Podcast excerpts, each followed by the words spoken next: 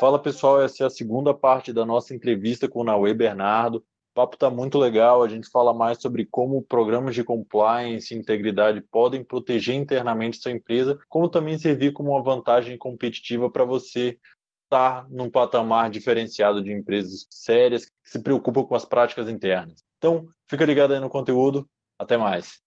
Tem um cara que eu sigo chamado Ricardo Pelafone, do blog Broadcast, é lá dos Estados Unidos. A, a função dessa empresa, o objetivo desses caras é simples: humanizar o compliance, humanizar a integridade.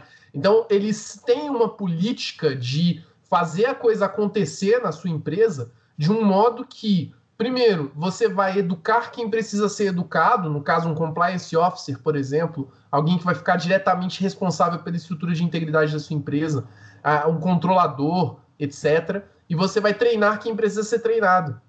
Como que você faz para diferenciar as duas coisas? O, Pelafone fala isso para gente. O, o conceito de educar é você levar uma informação mais densa, mais profunda para aquela pessoa efetivamente aprender. E o treinar, não. O treinar você vai levar aquilo de forma mais pontual, porém muito efetiva, para que a pessoa consiga adequar aquilo ao que ela faz normalmente. Então, o treinamento está diretamente associado com a sua função normal na, na loja. Então, é, você tem uma loja de varejo. Por que, que você vai treinar os seus funcionários no que é compliance? Onde foi que começou? O que, que é o ato anticorrupção dos Estados Unidos? Não. Você vai o quê? vai mostrar para essas pessoas como que elas conseguem cumprir a função delas na loja, sei lá, o vendedor, o operador de caixa, a pessoa que está cortando carne, enfim, de uma forma íntegra, de uma forma que vá fazer cumprir o manual da sua empresa, o código de ética da sua empresa. Então, tudo está muito associado a como você vai implementar o programa e como você não vai gastar rios de dinheiro no negócio para depois engavetar, porque você vai criar cultura e aquilo vai ser só o seu guia. É uma coisa que precisa ficar muito clara.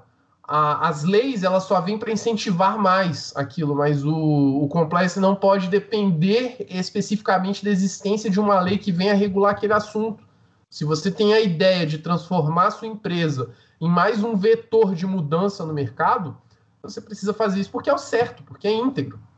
Então é preciso desvincular essa ideia né? De que, ah, não, pô, vou comprar um código de ética aqui para poder ter o check ali na empresa, na, na lei anticorrupção do DF. Não, não, dá. A gente fala muito nos custos, né? Caramba, custos para programa de compliance. Primeiro, o programa ser caro não necessariamente indica que ele vai ser efetivo. É, é preciso que seja proporcional ao que a sua empresa pode oferecer ao mercado e ao que a, a sua empresa tem de complexidade na atividade dela. Não adianta eu pagar rios de dinheiro num programa de compliance para uma empresa pequena que tem 10 funcionários, talvez. Da mesma forma que eu não posso esperar pagar 20 mil reais num programa de compliance para uma empresa que tem faturamento de 2, sei lá, 20 milhões de reais por, por ano. Não dá. Então, muita gente fala de uma margem, né? 1% do faturamento. Parece ser uma coisa. Nossa, quando você olha quanto maior o faturamento da empresa, mais caro vai ficar o programa, né? Então, não é bem por aí. É porque você vai tirar aquela percentagem pequenininha para que você no futuro tenha um sistema de reação adequado a uma pandemia, por exemplo, para que você tenha um sistema de reação adequada a quando uma pessoa vai no Instagram e faz um, um comentário racista, né? Por exemplo, vamos dizer que essa pessoa que foi representada junto ao Ministério Público tivesse um emprego formal.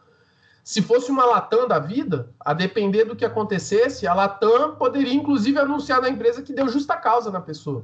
Não, mas peraí, ela estava fora do ambiente de trabalho, sim, mas ela não corresponde aos nossos padrões de ética e integridade. Então nós não nós entendemos que é o caso de de repente suportar um passivo judicial, alguma coisa assim, mas nós estamos aqui dando um recado. Se você seguir essa prática, você vai ser dispensado por justa causa.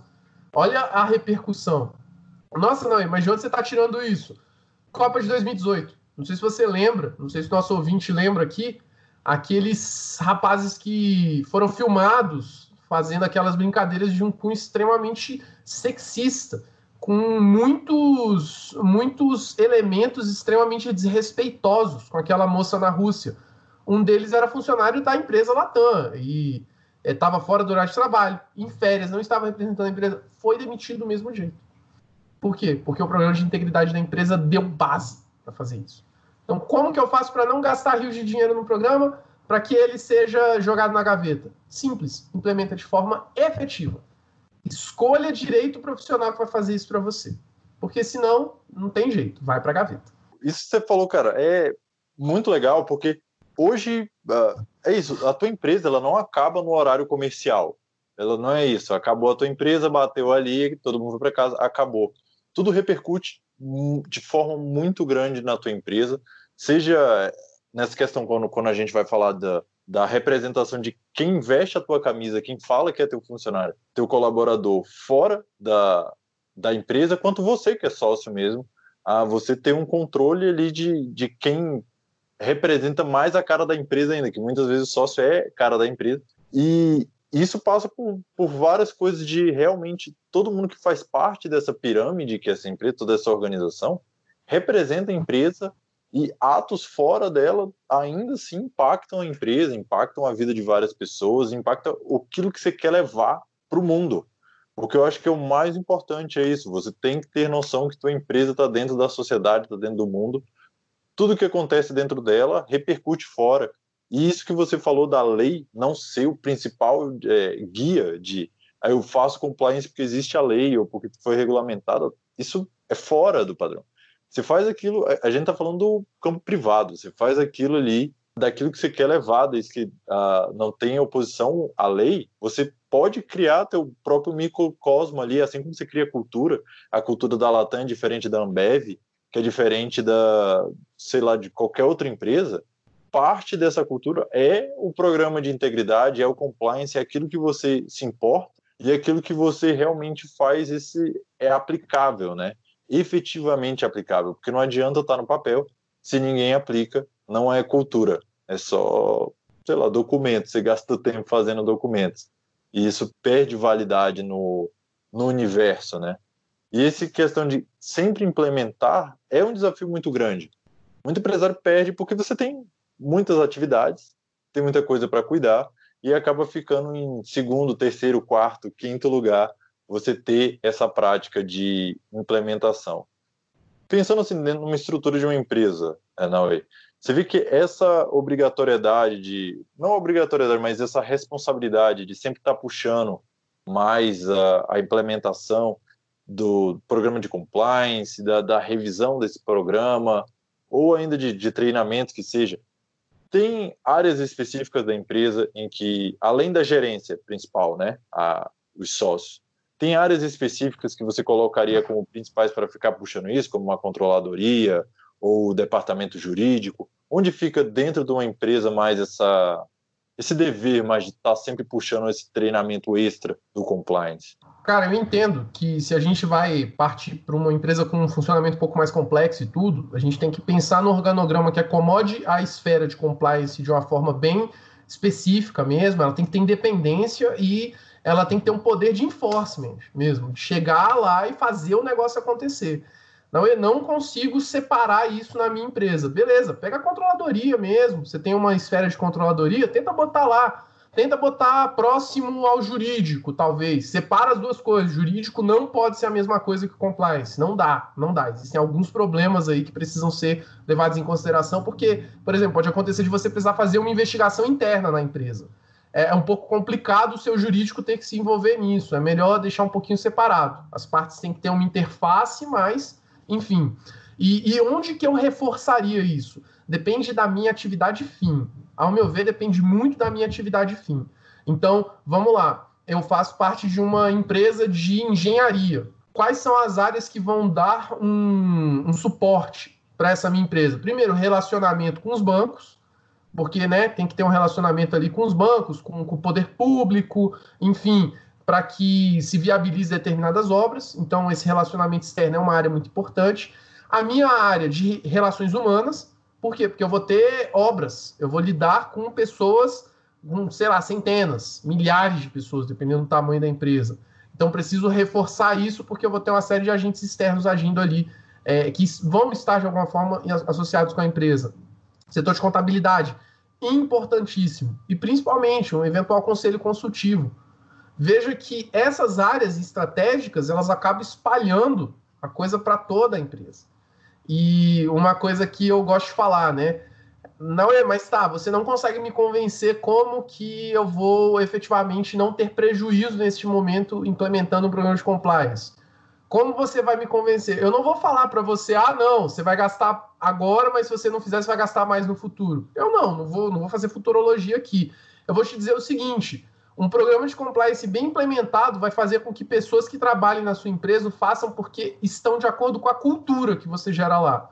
Ou seja, você não vai ter aquele funcionário que vai fazer hora extra na malandragem para ganhar mais no final do mês, sendo que essa pessoa está lá de rolê, esperando o tempo passar. Isso é comum. Eu acho que o nosso ouvinte, inclusive, já deve ter alguns casos aí na cabeça. Tem muita gente que fica na empresa, ah, vou fazer uma hora extra aqui, mas não está trabalhando. Está esperando, sei lá, às vezes porque mora num canto X da cidade e vai para aula no canto Y. E aí a empresa fica bem no meio, então já espera lá e ganha um pouco a mais. A, a pessoa que trabalha com a contabilidade da sua empresa vai ter um pouco mais de cuidado com o controle contábil da sua empresa. A pessoa que trabalha com a relação com o usuário, com a relação com o, o, o comercial ali, né? Vai ter mais cuidado na hora de lidar com essa pessoa. Por quê?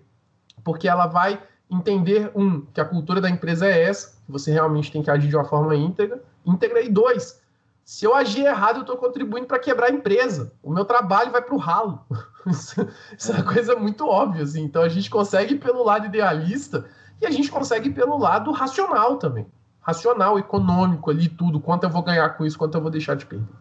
Excelente, cara. Essa parte de ir para o racional é muito legal porque nada mais é do, toda lei, todo regramento, tudo que a gente coloca dentro da empresa é um sistema de incentivos. Tudo. Então, você cria incentivos para boas práticas e desincentiva práticas ruins. Isso é muito importante porque fica dentro do isso tudo, ele vai entrando na cultura, vai entrando em toda essa parte da, da empresa. E quando você fala de depende muito do teu ramo, isso é muito verdade, assim.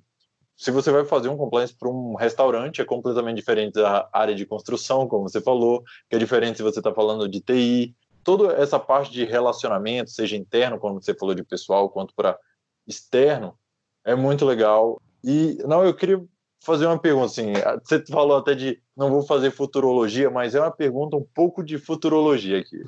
ah, Estamos em crise. O mundo está acabando, estamos ali vendo os cavaleiros do apocalipse chegando, junto com as pragas do Egito e todo o resto, e o Donald Trump e o Bolsonaro. Oi, nada, falei nada. É, Acho que foi por isso que os caras desviaram do Brasil, inclusive, viu? ali, mas não falei nada aqui. É... Compliance agora nesse período pós-crise, a gente está tendo uma retomada do comércio, quer queira, quer não é, o comércio está retomando, e a gente vai ter esse momento agora de dessa barriga aqui embaixo em que vai ter todo mundo entrando no mercado para dar aquela aquela volta, muita gente pegando crédito no governo para conseguir bancar essa operação nesse início que talvez não tenha um fluxo de caixa ideal para rodar ou não tenha nem mesmo capacidade de rodar, mas o crédito vai dar também essa levantado vai comer esse prejuízo nesse período para poder pegar, pelo menos voltar à atividade e voltar a pagar colaborador tudo mais, porque muita gente ainda não saiu as novas suspensões, então está tendo que voltar de qualquer jeito. Como você vê o cenário de compliance daqui para frente nessa, nesse período aí, seja de retomada, seja nesse mercado futuro aí que a gente vai ter? Olha, eu vou te dizer que é, quem tiver condição de investir em um programa de compliance deve fazê-lo urgentemente, urgentemente. Eu, eu gosto muito de seguir né, esses grandes empresários e uma pessoa que me chama muita atenção é a Luísa, Trajano, da Magazine Luiza. Cara, é, ali a, as falas dela, elas dão a entender que existe um sistema de integridade por trás da atividade que ela exerce, que ela representa ali muito firme. E o que, que vai acontecer? A vantagem comparativa da Magazine Luiza em relação a muitas outras do setor vai ser imensa. A mulher me deu uma declaração dizendo: olha, a gente seguiu uma política adequada interna aqui e a gente tem condição de rodar por dois anos se permanecer nesse modelo agora. A gente, eu entendi que ela até deu uma recomendação para o resto do comércio, né? Então, assim, o nível é outro. É claro que vai haver uma baixa, não tem como negar isso Não vai haver uma baixa. Estamos todos em crise, todos. Todo mercado está em crise. É claro que algumas pessoas vão ganhar mais, né? Quisera eu ter tido a sacada de produzir máscara antes de tudo isso acontecer, né? Mas não tive essa sacada de investir uma empresa de respiradores, não tive essa sacada, esse tipo de coisa sim, né? O tal mercado da desgraça, que eu acho eticamente questionável. Mas é, quem puder investir em compliance agora, faça. Faça, porque se você tem uma política bem feita, você consegue trazer respostas e principalmente confiabilidade do teu mercado. Você vai ser confiável. E, e para quem eu falo isso, principalmente para as startups, faça um esforço. Por quê? Cara, a resposta é simples: teremos dificuldades. O mercado vai desaquecer, vai ficar difícil. É, hoje, a maior parte das empresas, pelo menos que eu conheço, estão pensando em sobreviver, em como sobreviver a esse cenário. Teve empresa que teve 70% do faturamento simplesmente evaporado nesse contexto agora. Então, como que essa empresa vai lidar nesse momento com um gás de um problema de integridade? O mercado vai realmente dar uma desaquecida. Não tem como fugir disso. Mas quem puder investir nisso, invista.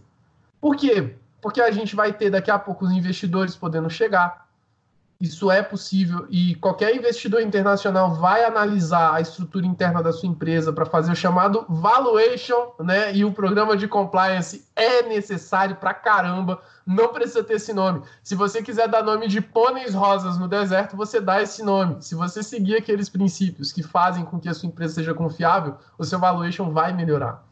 E aí fica também, né, o recado para as startups a galera que está aí nas startups, gente, vamos cuidar disso. Não precisa contratar um consultor mega foda para isso, mas vamos ver como que faz para possibilitar a implementação disso, porque se o mercado está em queda e se vai ficar mais difícil, a gente tem que ver oportunidade nesse cenário. Então, por que não tentar ver uma forma de atrair mais, tentar aquecer esse mercado ainda que de forma menor do que é possível, e aproveitar essa barriga, esse momento de baixa, para dar um recado para toda a sociedade, para dar um recado para todo o cenário competitivo de que, olha, a gente vai tentar afastar esse agente que não cumpre de forma íntegra com as coisas. Sensacional, cara. Sensacional. Eu acho que você tá, tá vai ser bem por aí. Né? Se eu pudesse dar um chute, seria por aí também. E eu acho que esse ponto que você trouxe de confiabilidade, ele é essencial não só para quem é startup, mas pequena empresa, média empresa, você está querendo crescer, você está querendo ter aquele check para pegar contas maiores ali, mais qualificadas, que muitas vezes você vai competir com players maiores, players que estão mais estruturados. Esse tipo de programa ele te dá um, uma validação, te dá um é como se fosse um selo, né? Exatamente, dá um selo ali de que você tem práticas melhores, você está jogando outro jogo. É bem claro. Tem no mercado as empresas que elas estão num bolo gigantesco ali de commodity, elas estão no, mercado ou que já está em maturidade ou já está em decadência. Muito da contabilidade também está nesse grupo, que é um grande bolo que ele é indiferenciável. E você tem grandes players que já estão com uma posição mais consolidada, tem um domínio de mercado muito maior, e normalmente esses players empurram todo mundo para um, um mercado mais baixo, enquanto eles pegam aquela nata, o filão ali de boas contas que realmente trazem um retorno. E acho que um dos passos para você conseguir fazer esse salto para ir para um meio, para ir competir diretamente com esse tipo de empresa, é você ter práticas de empresas sérias, de empresa boa, de empresa que realmente tem compromisso. E isso, a confiabilidade é muito importante nesse momento. Porque, beleza, você tem uma empresa, tem empresa que fala como check de confiabilidade, sobrevivência no tempo. Eu tenho 30 anos de história, tenho 40 anos de história. Beleza, isso realmente não dá para negar, é um check de confiabilidade. Pô, você está 40 anos vivo, você fez alguma coisa certa. Mas isso não é um check de que a tua empresa é realmente mais confiável no ponto de vista de prática, de, de o que tem dentro dela. Você pode ter 40 anos vivendo numa bagunça imensa de escândalo e, e tudo horrível. Mas Quantos anos de Odebrecht, né, cara? É. Entendeu? Não quer dizer que você sobreviveu que você tá bom. Quer dizer só que você está vivo, entendeu? Está respirando. Mas beleza. Isso não é uma prova que teu serviço é melhor, que seu serviço é bom, que seu serviço consegue competir com empresas grandes. Você pode ter uma empresa nova, cinco anos, que vai prestar um serviço muito melhor do que uma empresa de 40 anos, porque a prática dela é melhor. E isso é muito importante quando a gente vai falar de confiabilidade, de compliance, de realmente você ter uma empresa que ela é estruturada para ser uma empresa. Porque muita gente pensa que a empresa é somente um. É parte dela, né? É quase pessoal ali. É um bem que eu tenho. Não, não é um bem seu. Você é sócio disso. Ela é uma, é uma coisa separada de você. E você tem que cuidar dela para que ela seja uma coisa separada de você e que ela rode bem. E que, se você ficar longe dela, ela rode melhor do que com você lá. Esse é o ponto, entendeu? Tenho, eu tenho medo de falar bolo se eu falar bolo errado três vezes, eu tenho medo de alguém invadir minha casa. Isso é, isso é, complicado, né, cara? A gente tem que tomar cuidado com isso aí. Ó, eu lembro de uma coisa aqui, né? Já, já voltando para aquele começo, né? O estudante de direito do direito constitucional. É quando a gente fala no compliance, a lei tem que existir porque para dar base às empresas que querem continuar com isso, para incentivar, tem que ser uma questão de incentivo. Eu não tenho que fazer por conta disso. A lei tem que existir em virtude do incentivo que eu quero dar para aquilo. Aí lembra do Miguel Reale? Fato, valor e norma, teoria tridimensional do direito, tá lá, ó, você nem viu e teve uma aula aqui de introdução ao direito, né? Fuja desse curso. é, então, assim, a gente fica lá pensando no direito constitucional e não sei o quê, pô, é fantástico. Caramba, Marcelo Neves, essas teses, etc. Amigão, isso não adianta nada se você não consegue dar uma resposta para uma pessoa que está ali ao seu redor, de repente um pequeno empresário, alguma coisa que precisa de um auxílio naquele momento.